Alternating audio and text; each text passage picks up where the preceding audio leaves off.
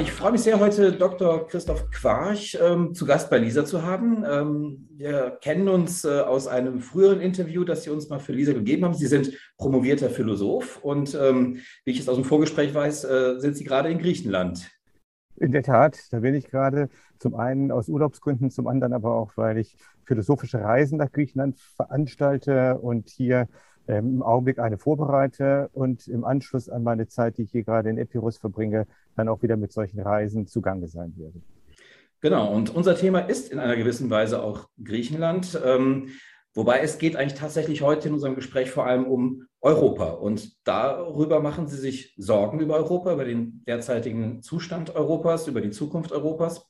Und ähm, Sie sehen sozusagen in einem Rückgriff auf das antike Griechenland, das muss man nochmal ganz klar betonen, auf das antike Griechenland, ähm, sehen Sie sozusagen eine Möglichkeit, ähm, Europa besser zu machen, um es mal ganz platt zu sagen. Doch bevor wir sozusagen zu Ihren Mitteln kommen, die Sie da vorschlagen, ähm, lassen Sie uns doch erstmal ganz kurz festhalten, was stört Sie denn gegenwärtig an Europa? Was fehlt Ihnen denn? Wo ist denn die Misere Europas? Wo würden Sie die ähm, verankern? Okay, das ist gar nicht so leicht zu beantworten. Wir müssen uns natürlich zunächst mal darüber verständigen, was eigentlich Europa in diesem Zusammenhang heißen soll. Ich denke da vor allen Dingen an das politische Europa. Und damit meine ich jetzt auch nicht nur die Europäische Union, die meine ich auch, aber ich meine auch Europa als ein politisches Konstrukt bestehend aus x Staaten. Ich will mich da jetzt auch gar nicht mal so sehr festlegen, die aber doch irgendwie einen gemeinsamen Kulturraum bilden die auch in einer bestimmten Wertausrichtung verbunden sind. Es gibt so etwas wie eine gesamteuropäische Gesellschaft. Oder man könnte es auch mit einem antiken griechischen Begriff belegen und sagen, es gibt etwas wie eine gesamteuropäische Polis, ein europäisches Gemeinwesen. Und um dieses Gemeinwesen mache ich mir in der Tat Sorgen, weil ich einfach sehe, wir stehen heute im Jahr 2021 vor einer Flut von außerordentlichen Menschheitsherausforderungen. Ich will nur drei oder vier Beispiele nennen. Da ist zum einen ähm, natürlich der Klimawandel, der uns alle in den nächsten Jahren, Jahrzehnten, ja vielleicht Jahrhunderten äh, beschäftigen und als Gesellschaft vor große Herausforderungen stellen wird. Wir haben ähm, das, was wir den digitalen Wandel nennen, der nicht nur ein technologischer Wandel ist, sondern auch etwas mit der Art und Weise macht, wie wir uns als Gesellschaft einrichten, wie wir Bildung betreiben, wie wir unsere Gesellschaft organisieren. Das macht auch etwas mit unserer Demokratie, mit unseren politischen Organisationsformen. Es macht etwas mit unserer Philosophie, eine neue Philosophie, die den Namen Transhumanismus trägt. Vielleicht kommen wir darauf nochmal zu sprechen. Nimmt von Amerika zunehmend Einfluss. Also auch das ist eine enorme Herausforderung, vor der die Menschheit im Ganzen, aber eben auch die europäische Gesellschaft im Besonderen steht. Wir haben dann darüber hinaus aber auch neue geopolitische äh, Veränderungen, in denen Europa sich neu organisieren und aufstellen muss. Ähm, wir haben eine zunehmend aggressiv imperialistische neue Supermacht in Fernost. Äh, zu denen sich Europa bisher noch nicht, wie ich glaube, angemessen verhalten hat. Und darüber hinaus gibt es aber auch im individuellen Bereich einfach eine ganze Menge von Herausforderungen. Gut, wir könnten jetzt über Covid reden, wir können aber auch darüber reden, dass viele Menschen einfach sich in Sinnkrisen befinden, dass die Orientierung für das eigene Leben verloren geht, Viktor Frankl, der große Psychologe, sprach von einem existenziellen Vakuum, was in den westlichen Gesellschaften beobachtbar ist. Und ich denke, das ist etwas, was für diese europäische Gesellschaft tatsächlich zutrifft. Es gibt also enorme Herausforderungen und ich glaube, das gegenwärtige Europa, so wie wir es politisch und gesellschaftlich organisiert haben, ist diesen Herausforderungen nicht gewachsen. Wir brauchen an dem Punkt Veränderung, geistige Veränderung. Und deshalb rede ich ihm auch gerne von einer Renaissance des europäischen Geistes, von der ich glaube, dass sie überfällig ist. Mhm. Gut, da haben Sie jetzt ein sehr weites Feld aufgemacht, aber das war ja im Grunde auch die Absicht meiner Frage, erstmal sozusagen das Feld insgesamt zu eröffnen. Ähm, jetzt fällt natürlich auf bei dem, was Sie aufzählen, dass Sie ja gerne auch immer von Platon sozusagen ausgehen, von seinem Denken ausgehen, ähm, dass das ja alles Probleme sind, die Platon ja gar nicht kannte. Also er kannte weder Digitalisierung, er kannte sozusagen die globale ähm, äh, Herausforderung nicht, die Sie im Fernosten ähm, lokalisiert haben. Ähm, er wusste vom Klimawandel noch nichts und so weiter und so fort. Jetzt fragt man sich natürlich, was kann die Philosophie und dann im Speziellen jemand wie Platon beispielsweise, ähm, der sozusagen in der Antike gewirkt hat, ähm, was kann der uns heute noch sozusagen auf diese Herausforderungen, die Sie skizziert haben, was kann der uns denn dazu überhaupt sagen? Wo kann er uns denn da sozusagen Anstoß geben, vielleicht Dinge anders zu machen? Welche Orientierung kann so jemand noch bieten? Ähm, ja, bevor ich darauf zu sprechen kommen werde, würde ich gerne noch ein Stückchen weiter zurückgehen in der Geschichte des politischen Denkens in Europa. Bitte. Platon reflektiert ja auch bereits auf eine Vorgeschichte. Eine Vorgeschichte, die im Prinzip, sagen wir mal, wenn wir den, den gängigen Duktus nachverfolgen, beginnt mit einer Gestalt wie Solon von Athen, einer, mhm. einer Figur des äh, Übergangs vom 7. zum 6. Jahrhundert vor Christus, ähm, der ähm, in gewisser Hinsicht als Pionier ähm, der attischen Demokratie wahrgenommen werden kann.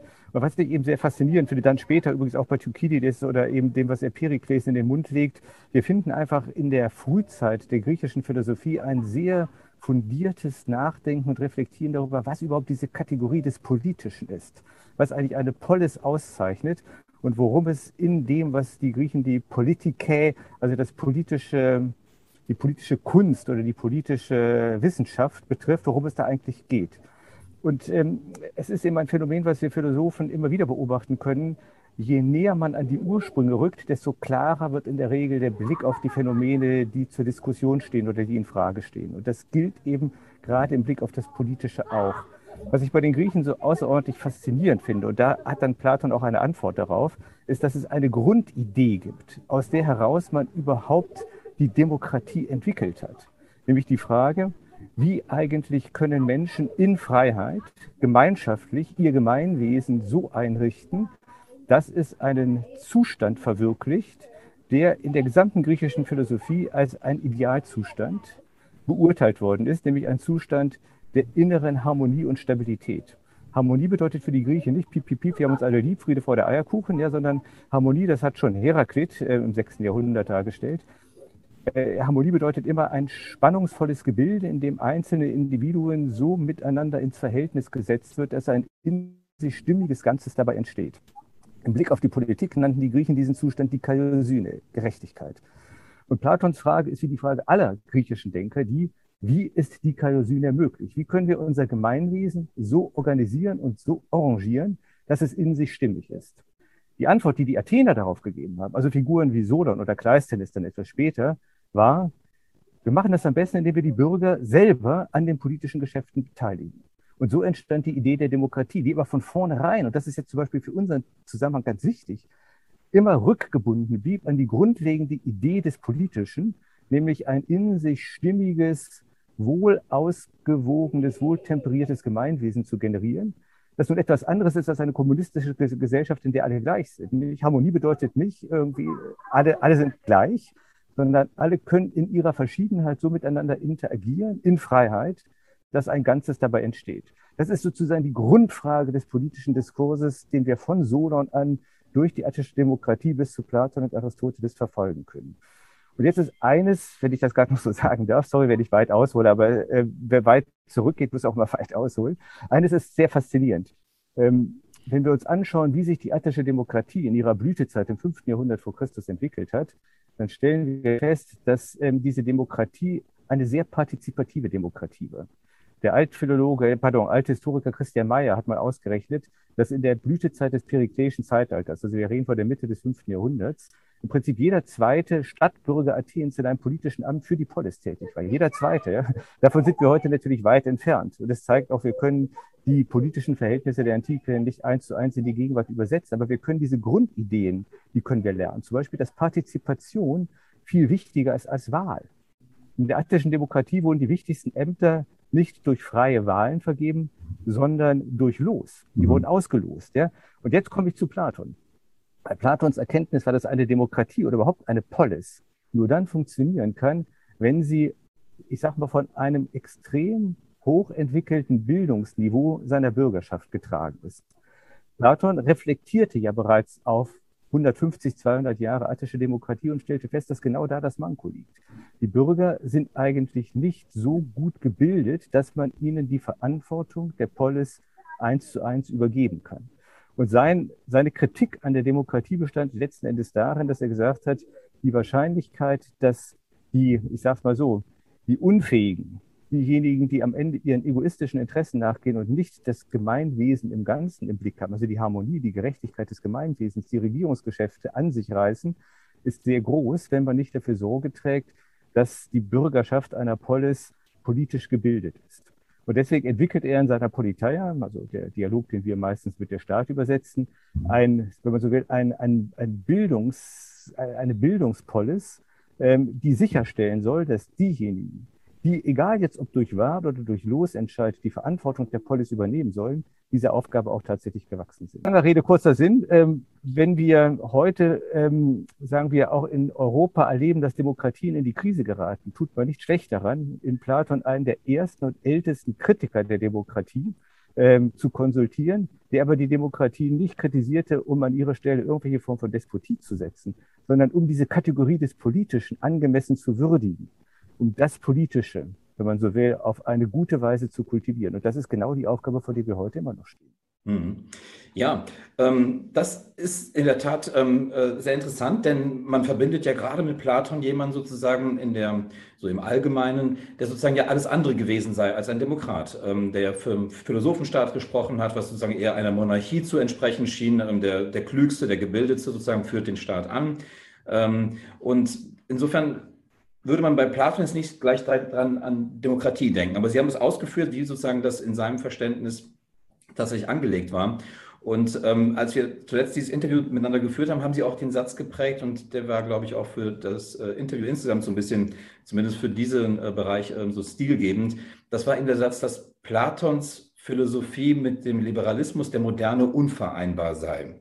Ähm, jetzt würde man ja denken, bei dem, was Sie eben ausgeführt haben, dass wir sozusagen als Individuen, sozusagen selbstbestimmt, ähm, unsere ähm, Verhältnisse miteinander, unsere Beziehungen zueinander regeln, dass wir die Verhältnisse im Staat miteinander regeln, im Austausch miteinander möglichst frei, würde man sagen, dass der Liberalismus ja eigentlich sozusagen genau die Form sein müsste oder gewesen ist oder wie auch immer Sie das äh, heute sehen, ähm, die ja genau das sozusagen umgesetzt hat, die das sozusagen möglich gemacht hat, dass wir frei miteinander in Kontakt äh, treten können, dass wir interagieren können, dass wir die Dinge selbst regeln können, die uns sozusagen beschäftigen, das vielleicht das Politische ausmachen.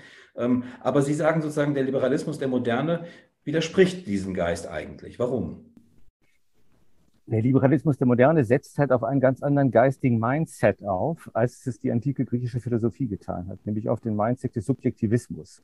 So jedenfalls nennen wir Philosophen gerne diese Weise zu denken, die sich seit dem Ende des Dreißigjährigen Kriegs in Europa weitgehend durchgesetzt hat, die sich, ähm, das ist auch ein Thema, worüber man noch lange weiter nachdenken könnte, im Wesentlichen aus, ich sage es mal, aus den Versatzstücken des christlichen Menschenbildes oder des Menschenbilds der christlichen Religion entwickelt hat.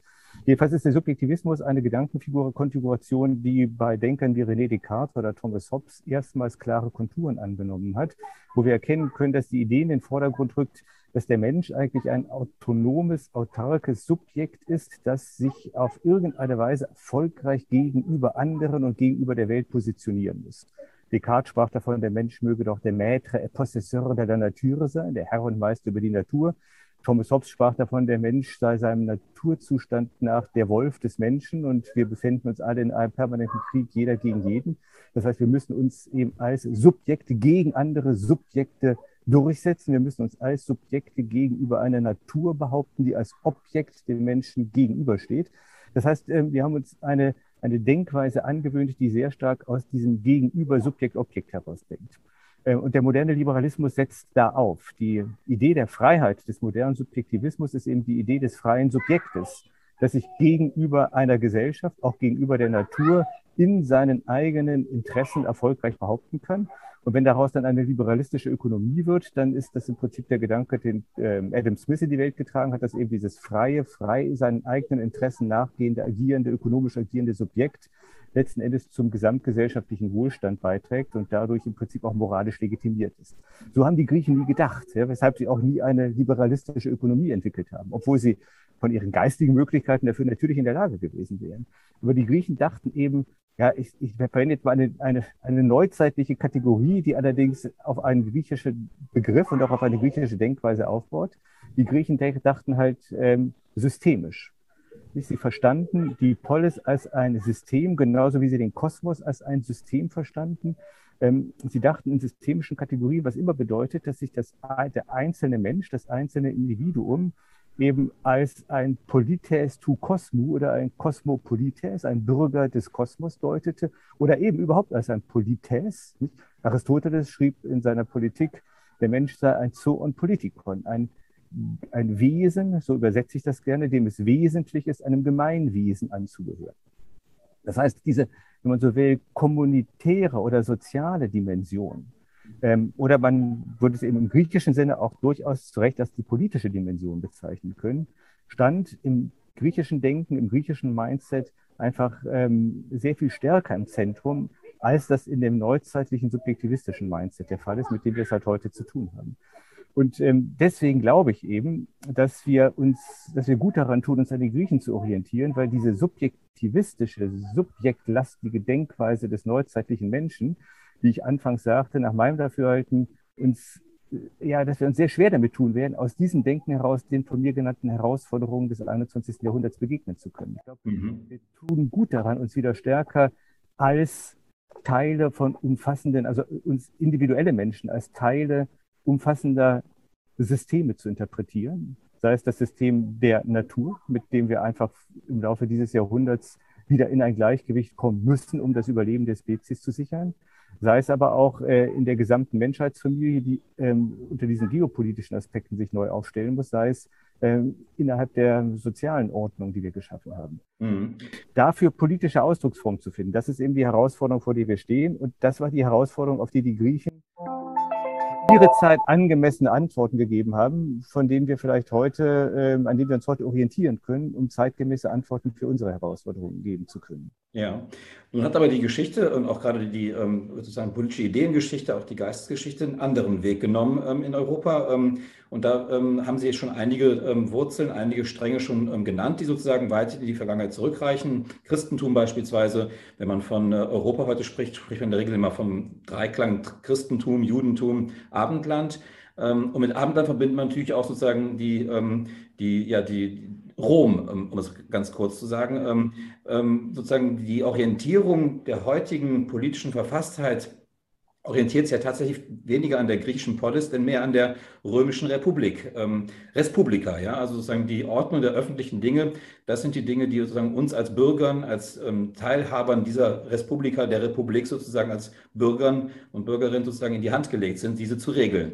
Ähm, warum sozusagen und vielleicht noch ein äh, Rückgriff, Thomas Hobbes beispielsweise, den Sie auch gerade erwähnt haben, ähm, da geht es ja genau sozusagen auch ähm, darum, ähm, wie kann man sozusagen diese, ähm, diese, diese Ursituation, diesen Naturzustand, dass der Mensch gegen den Menschen sozusagen äh, sich äh, oder sich der Mensch ähm, gegenüber dem anderen schützen muss ähm, oder vor dem anderen schützen muss, ist im Grunde der Rückgriff ja auch sozusagen auf die, auf das Gesetz, sozusagen, auf die, auf die Regelung der öffentlichen Ordnung, um es sozusagen vielleicht äh, zu reduzieren und auf den Punkt zu bringen.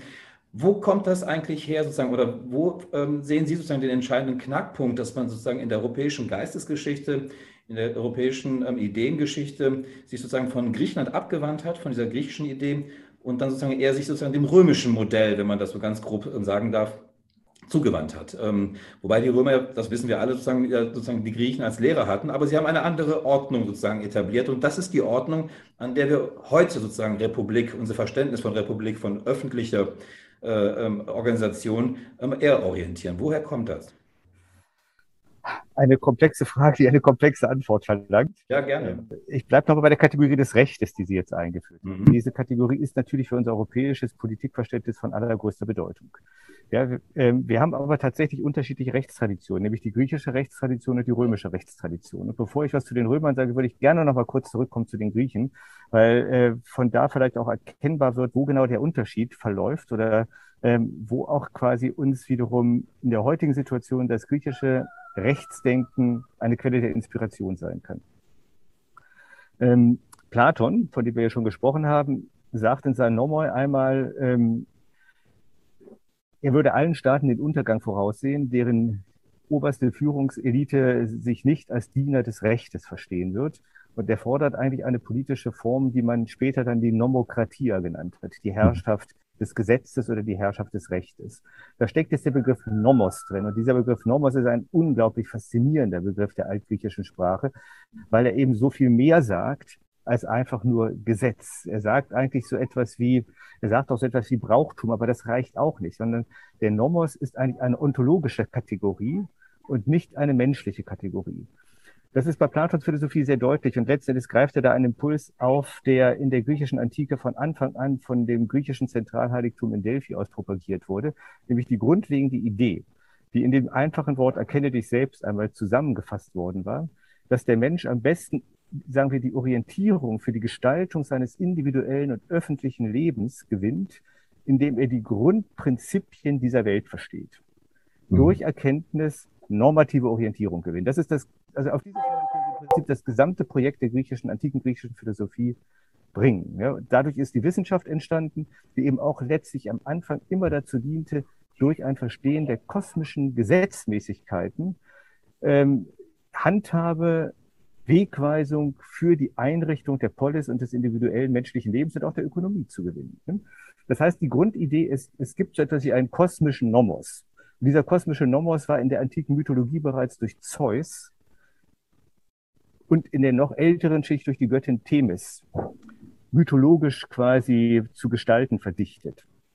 Der Mythos erzählt uns, dass aus der Verbindung von Zeus und Themis, Themis war eine Tochter von Gaia, der großen Erdmutter, die letzten Endes für das Einhalten der ehernen, wir könnten sagen, Naturgesetze einstand. Aus der Verbindung von Zeus und Themis gehen drei Töchter hervor. Irene, der Frieden, Dike, das Recht, Eunomia, die gute Rechtsordnung. Das ist der Mythos. Und dieser Mythos steckt natürlich in der Tiefe der griechischen Philosophie weiterhin drin. Das ist immer die Grundidee, die finden wir auch ganz klar bei Platon wieder. Ähm, deswegen auch so diese ganze Philosophie, Idee des Guten, Orientierung an also sagen wir, an ewig bleibenden Gesetzmäßigkeiten, Grundprinzipien, die dem menschlichen Leben nicht nur eben Orientierung gewähren, sondern ein Garant für das Gelingen des menschlichen Miteinanders sind. Und die wichtigste das Wichtigste dieser Grundprinzipien ist eben das Harmonieprinzip, von dem ich bereits gesprochen habe. Mhm. Die Römer haben auch ein Rechtsdenken, aber das Recht ist bei den Römern nicht so sehr eine Kategorie, eine ontologische Kategorie. Also die Römer fragten, wenn es darum ging, wie macht man eine gute Rechtsordnung, nicht danach, was sind die kosmischen Grundprinzipien dieser Welt, sondern sie fragten ähm, letzten Endes, wie kann man politische Macht so kanalisieren, dass sie dem Gemeinwesen nützlich ist. Und dafür dient das Recht. Das Recht würde man sagen, und das ist nur eine römische Kategorie, ist eine volontative Kategorie. Sie hat etwas mit dem menschlichen Willen und sie hat etwas mit, dem, mit der menschlichen Macht zu tun. Ähm, dieses Denken, äh, das römische Denken, das sich auch in seinem politischen Verständnis an den Kategorien von Willen und Macht orientiert, passte nun eins zu eins zu der aufkommenden vorderorientalischen Religiosität, die in Gestalt des Christentums um die Zeitenwende nach, nach Rom importiert wurde oder wie man es sieht, exportiert wurde und quasi den neuen europäischen Mindset generierte, der quasi eine Art Mischung römischen Rechtsdenkens des abrahamitischen, sage ich mal, Menschenbildes der christlich-jüdisch-muslimischen Religionsfamilie darstellt aus dem dann on the long run sich auch das neue subjektivistische Denken herauskristallisiert hat. Aber nochmal, der entscheidende Punkt ist, ähm, Rom denkt Politik von der Kategorie der Herrschaft her. Und Herrschaft hat immer etwas mit Macht und Willen zu tun. Die Griechen zumindest an den Anfängen dachten Politik von der kosmologischen, ontologischen Denkweise aus. Das sind zwei so grundlegend unterschiedliche geistige Welten, ähm, dass es klar war, es konnte sich nur eine on the long run in einem Kulturkreis wie Europa durchsetzen. Und das war nun aus welchen Gründen auch immer, da könnte man auch lange darüber spekulieren, dieser römisch-abrahamitische ähm, geistige Mindset, der eben in säkularisierter Form bis heute unsere Denkweise bis in die Einrichtung unserer Ökonomie hinein beherrscht. Mhm. Ähm, sicherlich hat das was damit zu tun, dass die römische Denkweise unter militärisch-organisatorischen, strategischen Gesichtspunkten sich einfach als erfolgreicher erwiesen hat. Das muss man sozusagen als großer Liebhaber der alten Griechen am Ende des Tages dann doch anerkennen. Ähm, vielleicht hatte sich der griechische Mindset auch bereits ein Stück weit überlebt und hatte seine Blütezeit überschritten. Aber eines muss man doch sagen, die Griechen haben es mit dieser Art zu denken zu einer kulturellen Blüte gebracht, die bis heute ihresgleichen sucht. Das ist ähm, nach meinem Dafürhalten jedenfalls im Zuge der abendländischen Geschichte, die auf dem römisch-christlichen Mindset aufbaut, in der Form nie geschehen. Hm. Ja, das ist sehr interessant, ähm, was Sie da ausführen.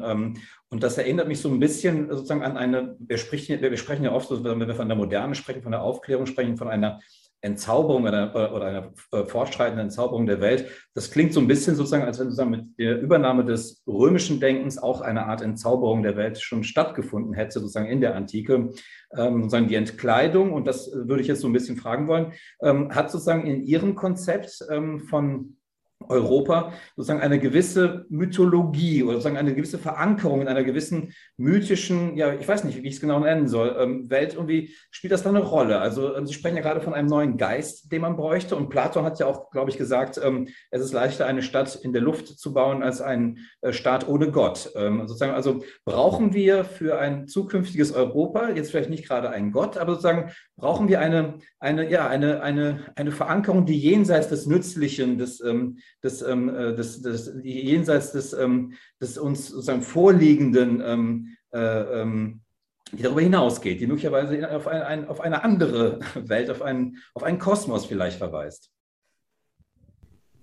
Es ist, ist eine tolle Frage, die Sie da stellen. Und ich glaube, sie, sie lenkt uns tatsächlich auf eine, auf eine sehr heiße Spur, auch wenn sie ich sag mal, ähm, die, auch wenn diese Spur ein Stückchen abseits der gängigen Pfade des politischen Diskurses verlaufen wird. Mhm. Ähm, Sie haben auch mal auf den Mythos angesprochen.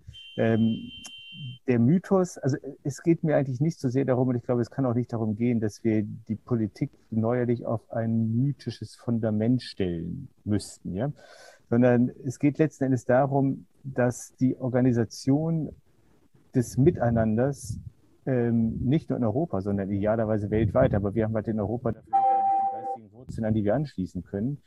Ähm, womöglich dann besser gelingt, wenn wir ähm, sie in einem Mindset gründen könnten, der in der griechischen Antike in Gestalt des Mythos seine Ausdrucksform gefunden hat.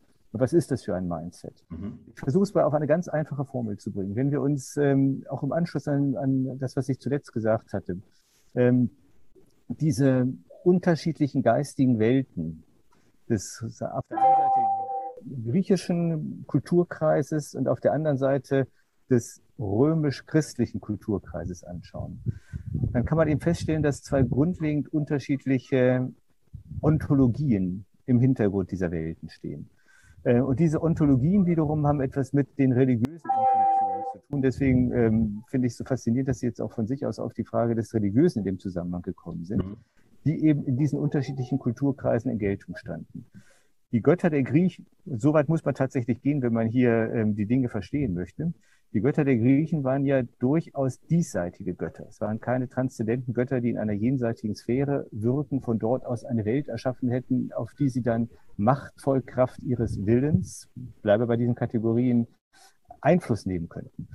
Die Götter der Griechen haben den Menschen auch keine moralischen Gesetze diktiert sondern äh, sie, sie funktionierten anders. Ja? Sie sind im Prinzip Manifestationen ähm, dessen, was der Altphilologe und Religionsforscher Walter F. Otto einmal das heilige Sein dieser Welt genannt hat, für, für das die Griechen eben diesen wunderbaren Begriff Kosmos hatten. Die Griechen erlebten sich in einer, in einer Weltordnung, von der Platon sagen konnte, Tutonton Kosmon Theos Essin. Diese Welt ist ein Gott, ja, was dem christlichen Seinsverständnis oder Religionsverständnis natürlich völlig zuwiderläuft. Ne? Ähm, aber die Griechen hatten, wenn man so will, eine Seinsfrömmigkeit. Ja? Sie hatten eine Diesseitsreligion. Sie betrachteten die Welt, in der sie leben, als etwas Göttliches, das durchdrungen ist von einer verstehbaren, sinnvollen, tiefen Struktur, die sich etwa in solchen Grundprinzipien wie dem Harmonieprinzip manifestiert, an dem man dann wiederum Maß nehmen kann, wenn man eine Lebensform im Politicis genau wie im Privaten entwickeln möchte, die dem Sein dieser Welt angemessen ist. Die dem Sein dieser Welt angemessen ist. So hat allerdings der abrahamitische Mensch des Vorderen Orients nie gefragt. Er hat sich immer gefragt, wie kann ich so leben, dass es dem Willen des Schöpfergottes, des Allmächtigen angemessen ist. Das heißt, äh, in dem Mindset, der aus dem vorderorientalischen Bereich stammt, den wir eben als abrahamitisch bezeichnen können, der sich dann später mit dem römischen Rechtsdenken verbinden konnte, steht nicht die Kategorie des Seins, sondern die Kategorie der Macht und des Willens im Vordergrund. Und das ist im Prinzip die ontologische, religiöse Alternative, vor der wir als Europäer oder als Abendländer von Anfang an dieser Geschichte stehen. Das Aufregende, und ich denke mir manchmal auch diese enorme Dynamik, die die europäische Kultur genommen hat, gründet vielleicht darin, dass wir im Prinzip zwischen diesen zwei unterschiedlichen Optionen immer hin und her gependelt sind. In der alten griechischen Welt dominierte eben die Seinsreligion. In der Renaissance im 15. Jahrhundert lebte die noch einmal auf. Aber ansonsten hat sich letzten Endes eben eher der römisch-abrahamitische Mindset durchgesetzt. Und jetzt ist eben der Punkt, ja, können wir mit dieser Denkweise, die um die Kategorien von Willen und Macht kreist, von denen Friedrich Nietzsche dann zeigte, dass der Mensch der Zukunft, ähm, der sich von Gott losgesagt hat, ähm, eben genau seinen Willen zur Macht entwickeln muss, um überhaupt als Mensch bestehen zu können können wir mit dieser Denkweise den Herausforderungen des 21. Jahrhunderts begegnen? Und da würde ich sagen, nein, das können wir nicht. Mhm. Sondern was wir vielmehr brauchen, ist tatsächlich eine neuerliche Rückbindung an die pure Faktizität des Seins dieser Welt, an die Natur mit ihren Gesetzmäßigkeiten. Denn wir merken eben heute, dass eine Denkweise, in der wir unsere Gesellschaft und unser individuelles Leben nach Maßgabe unseres Willens und unserer Macht gestalten und führen, eben letztlich zu den großen Menschheitskrisen oder auch Naturkrisen geführt hat, denen wir heute begegnen müssen. Mit diesem Mindset kommen wir da nicht mehr raus. Und da hm. wiederum hilft uns der griechische Geist. Und wenn wir einmal diese, diese gedankliche Operation vorgenommen haben, dann wäre eben der erste Schritt, ähm, den wir diesbezüglich unternehmen können, uns zu fragen, inwiefern wir auch für die Gestaltung unserer Gemeinwesen, und da denke ich eben jetzt vor allen Dingen an Europa, an den Griechen Maß nehmen können, um eine dem Sein selbst gemäßere politische Ordnung zu generieren, die wir brauchen, um das 21. Jahrhundert als Gemeinwesen überstehen zu können. Mhm. Ja, und nun ist es ja so, dass es sozusagen in Ihrem Entwurf, ähm, von dem ich sozusagen einen kleinen ähm, äh, Einblick bekommen habe, in den ich einen Einblick bekommen habe, ähm, es sozusagen nicht nur um diese harten Sachen sozusagen eines, eines Gemeinwesens geht, also nicht nur um Politik, sondern Sie weichen auch, oder weichen ist falsch, aber Sie gehen auch auf ganz andere Bereiche ein, sozusagen, die für die Gestaltung, wie Sie es gesagt haben, eines Gemeinwesens von Bedeutung sind und die vielleicht möglicherweise jetzt anschließen an das, was Sie gerade gesagt haben, sagen, was brauchen wir eigentlich noch sozusagen, um eine, ja, um eine Gemeinschaft bilden zu können, äh, die sozusagen zukunftsfähig ist. Und da kommen Sie auf Bereiche, und das interessiert mich natürlich als ähm, äh, Redakteur eines Wissenschaftsportals auch, die beispielsweise die Wissenschaft. Welche Rolle spielt die Wissenschaft sozusagen in einem künftigen äh, Europa überhaupt, in einem Gemeinwesen, das so gestaltet werden könnte, wie Sie das vorschlagen? Oder eben auch, das ist auch wichtig, die Kunst, die Sie auch erwähnen, ähm, oder eben auch der Sport. Ja? Ähm, und das sind natürlich auch alles Kategorien, die wir im Grunde auch Rückbezüge, in denen wir auch Rückbezüge schaffen können zum antiken Griechenland, ob es jetzt die Wissenschaft ist, ähm, äh, Stoa oder was auch immer oder ähm, die Kunst, ähm, Phidias oder ähm, äh, Sport, die Olympischen Spiele, ähm, die es gegeben hat und so weiter und so fort. Ähm, wie ähm, genau sozusagen passt das dann in Ihrem Konzept zusammen? Welche Bedeutung bekommen diese Bereiche, auch vor dem Hintergrund, was Sie gerade zu Beginn gesagt haben, eben der umfassenden Bildung des Menschen? Ja, wenn ich nochmal auf Platon zu sprechen kommen darf, ein gelingendes Gemeinwesen braucht Bildung, braucht Geist. Ich glaube, das ist das, was wir sagen können. Ja, und vielleicht ist das genau dasjenige, was Europa heute am meisten fehlt. Ja. Uns fehlt der Geist.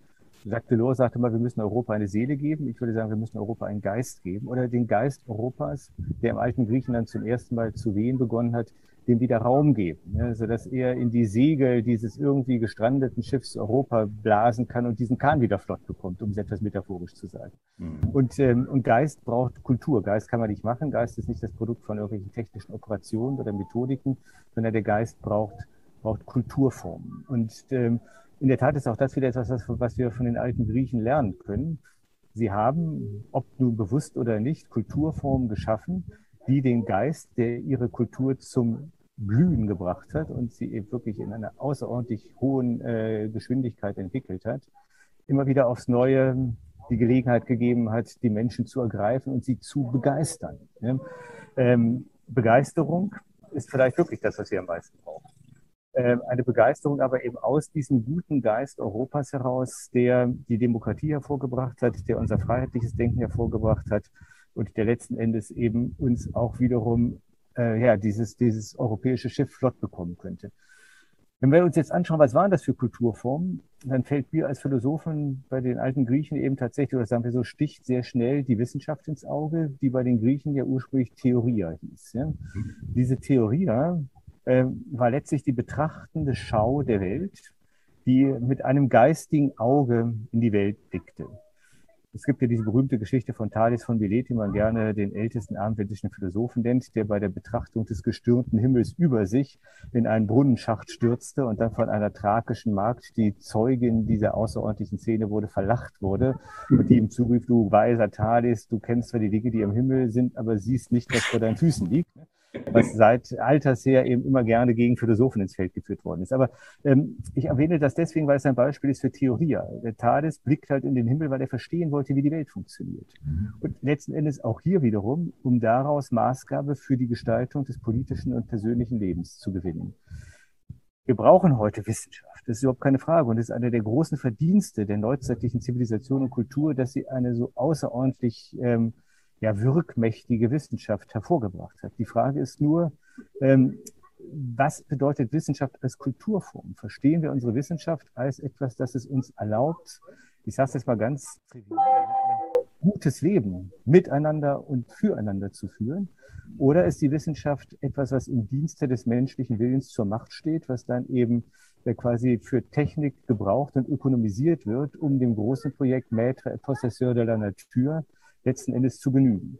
Nach meinem Dafürhalten hat sich die moderne Wissenschaft im 20. Jahrhundert in diese Richtung entwickelt. Das sieht man auch daran, wie wir heute Wissenschaft organisieren. Sie ist sehr viel stärker anwendungsbezogen.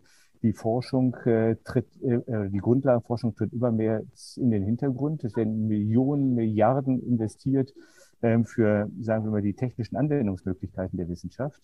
Ähm, das ist für mich ein Indiz dafür, dass eben letzten Endes die Wissenschaft in eine Art ja, wie soll man sagen, ähm, Technik im Dienste der Weltbeherrschung geworden ist ähm, und ähm, sich somit halt in diesen neuzeitlichen subjektivistischen Mindset einfügt, von dem wir gesprochen haben.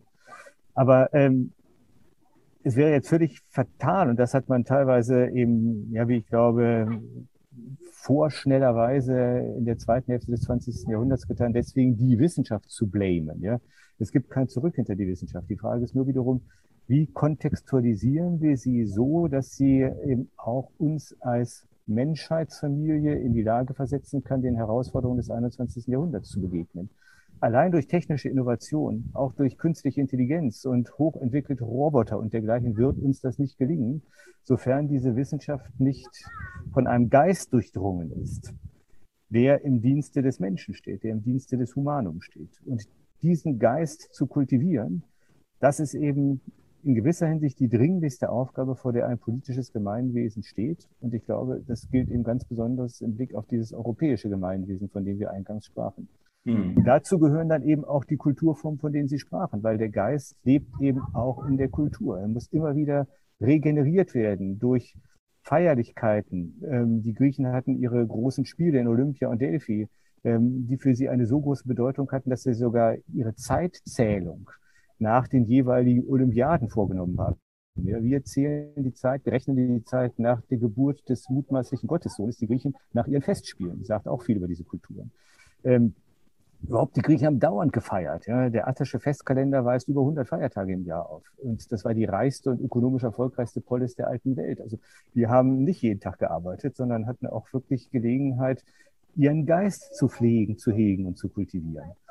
Und ich frage mich manchmal, warum machen wir sowas nicht auch heute? Jetzt gerade nochmal den Blick auf Europa, was mir jetzt so am Herzen liegt, weil ich eben tatsächlich glaube, äh, wir werden auch politisch den Herausforderungen der Zukunft nur als ein geeintes Europa begegnen können. Warum machen wir nicht so etwas wie einen europäischen Feiertag, an dem wir uns des Geistes Europas vergewissern? Warum äh, kommen wir nicht dazu, dass wir Kulturformen finden, in denen sich die Europäer ihres europäischen, ihrer europäischen Werte, ihrer europäischen Geschichte, ihrer europäischen Zugehörigkeit vergewissern können? Das wären für mich, sagen wir mal, ähm, ja, eigentlich essentiell eminent politische Projekte, ähm, über die wir viel stärker nachdenken müssten, wenn wir tatsächlich dieses Projekt eines geeinten Europas ähm, in eine erfolgreiche Zukunft führen wollen, wobei erfolgreiche Zukunft halt bedeutet eine Zukunft, die es den Menschen in Europa erlaubt, den jetzt so viel beschriebenen Herausforderungen der Zukunft zu begegnen. Hm. Ja, und da möchte ich ganz gern äh, kurz einhaken, denn ich möchte Ihnen mal ganz kurz etwas vorlesen, sozusagen, was ähm, ich jetzt in die Hand bekommen habe, wo es sozusagen um Erziehungsziele geht für angehende ähm, Gymnasiasten, fünfte Klasse. Und ähm, da habe ich mich dann, ich habe das gelesen und ähm, würde mal Ihre Einschätzung gerne dazu wissen, denn es geht hier wirklich ja auch um den Begriff, also was sollen die jungen Menschen in der Schule erfahren? Was sollen sie dort lernen? Ähm, was, äh, äh, welche Bildung erfahren sie tatsächlich in Schulen? Und da habe ich dann doch ähm, ja, ich, hab, ich war überrascht, sagen wir so. Und ich glaube, ähm, okay. der Beruf eines, äh, eines Philosophen oder äh, alle Philosophie fängt mit dem Staunen an. Und ähm, ich habe hier auch gestaunt, als ich das gelesen habe. Und das möchte ich mir gerne Ihre Einschätzung wissen. Denn es geht ja tatsächlich auch um die zukünftigen Generationen Europas, die sozusagen dieses Europa ja auch gestalten sollen, die das sozusagen leben sollen. Und ähm, da wurde jetzt praktisch hier festgehalten, dass ähm, wünschenswerte Ziele von Erziehung sind, ich zähle auf, erstens Selbstvertrauen, Selbstständigkeit, Zweitens verantwortungsbewusster und kooperativer Umgang mit Mitmenschen. Drittens Leistungsbereitschaft zeigen. Viertens kein antisoziales Verhalten. Und fünftens keine psychischen Störungen entwickeln. Ähm, das sind sicherlich alles sehr ähm, lobenswerte und auch ähm, sicherlich erstrebenswerte Ziele.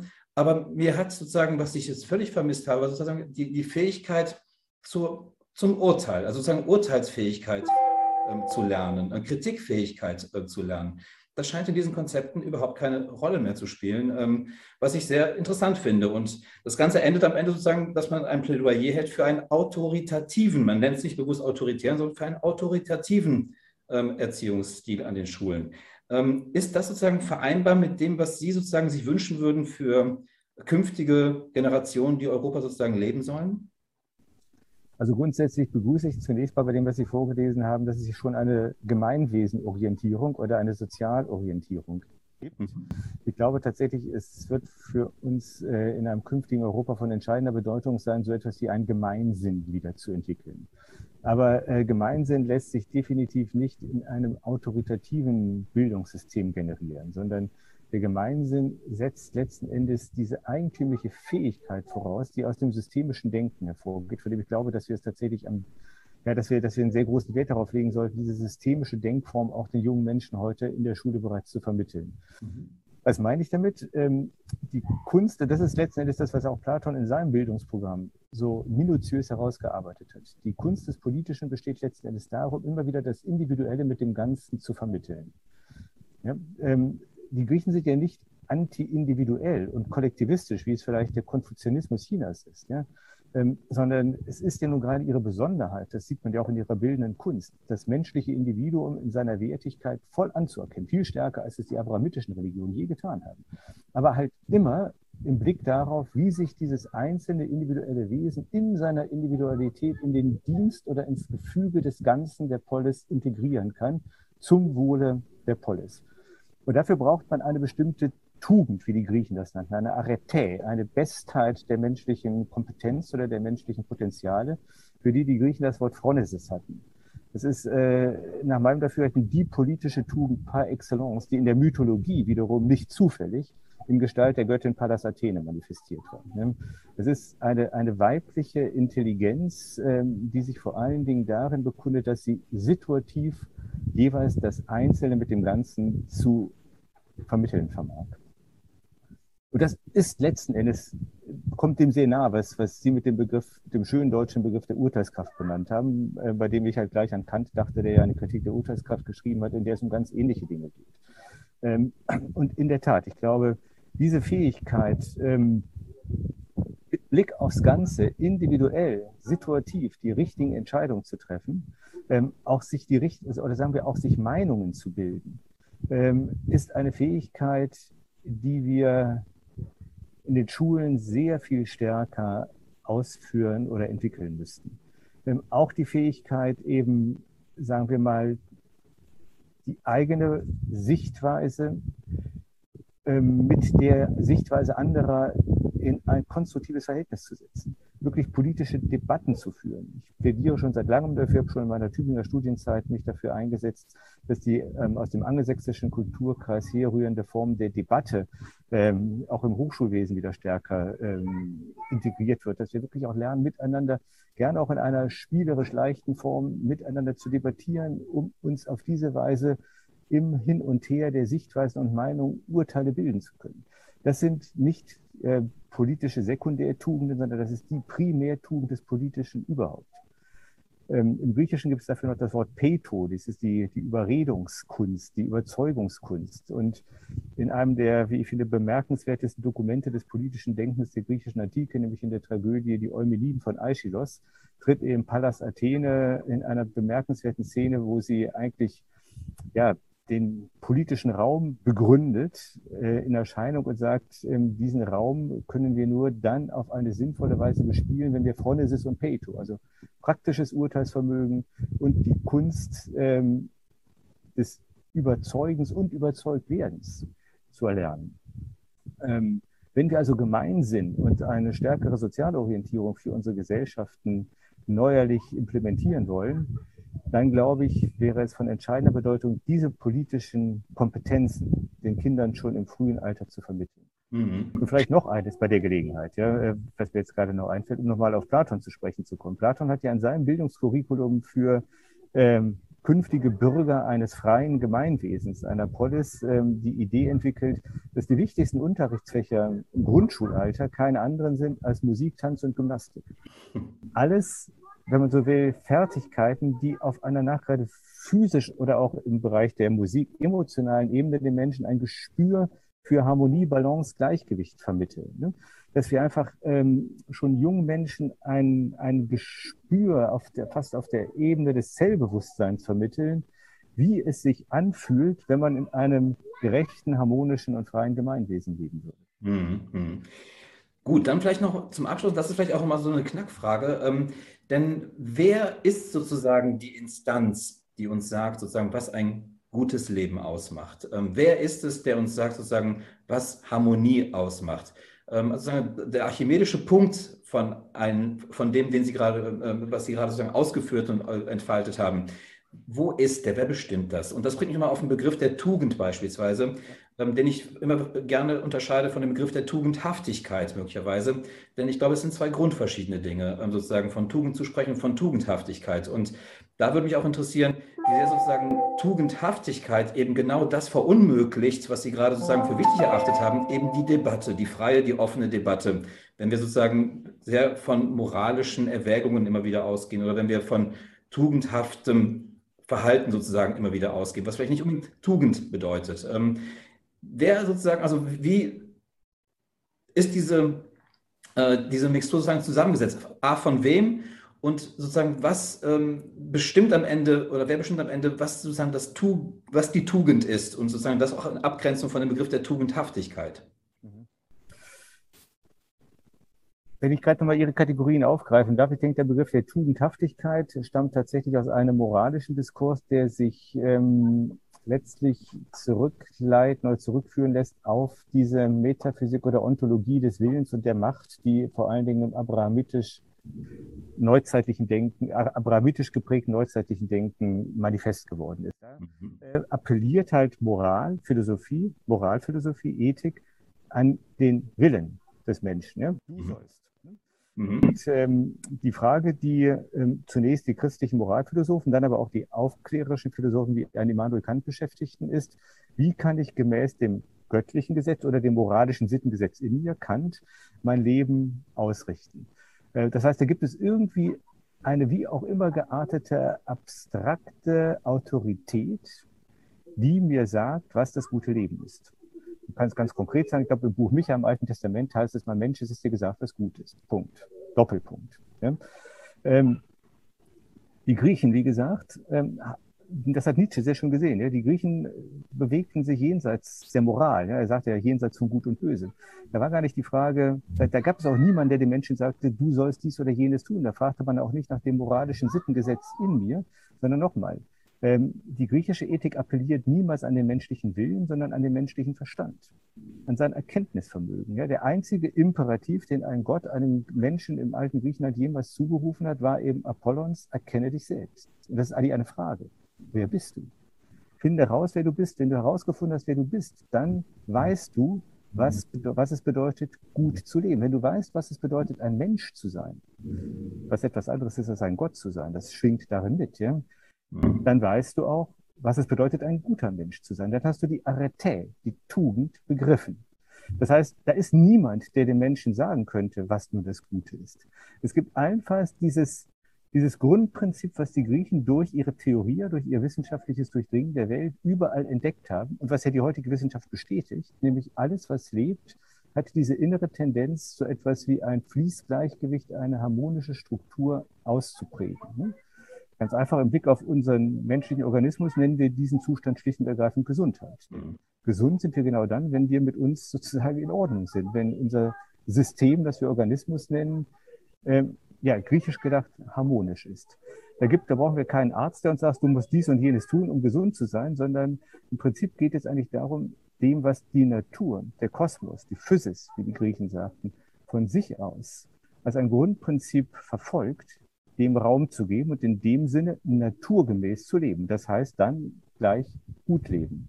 Mhm. Nun kann man natürlich immer trefflich darum streiten, was im Blick auf ein politisches Gemeinwesen, auf eine Polis, im einzelnen konkreten Fall ein harmonischer Zustand ist. Und dafür brauchen wir jetzt eben Phronesis und Peito. Dafür brauchen wir diese Form der weiblichen Intelligenz, die die Griechen in Gestalt der Pallas Athene visualisierten. Apollon, um es nochmal mythologisch zu sein, der steht für die ewigen Gesetze der Harmonie.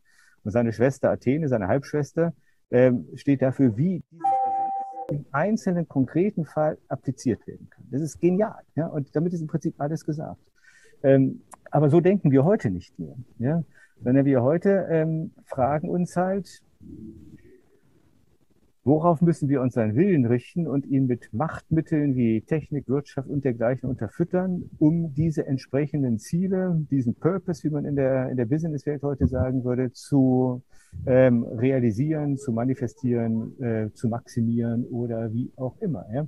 Ähm, und dann stellt sich überhaupt erst die Frage, die Sie aufgeworfen hat, haben, ja, wer sagt uns denn nun, was gut ist? Ja? Im neuzeitlichen Denken ist es derjenige, der seinen Willen machtvoll bekunden kann. Das hat Nietzsche in aller Klarheit gesehen, ja?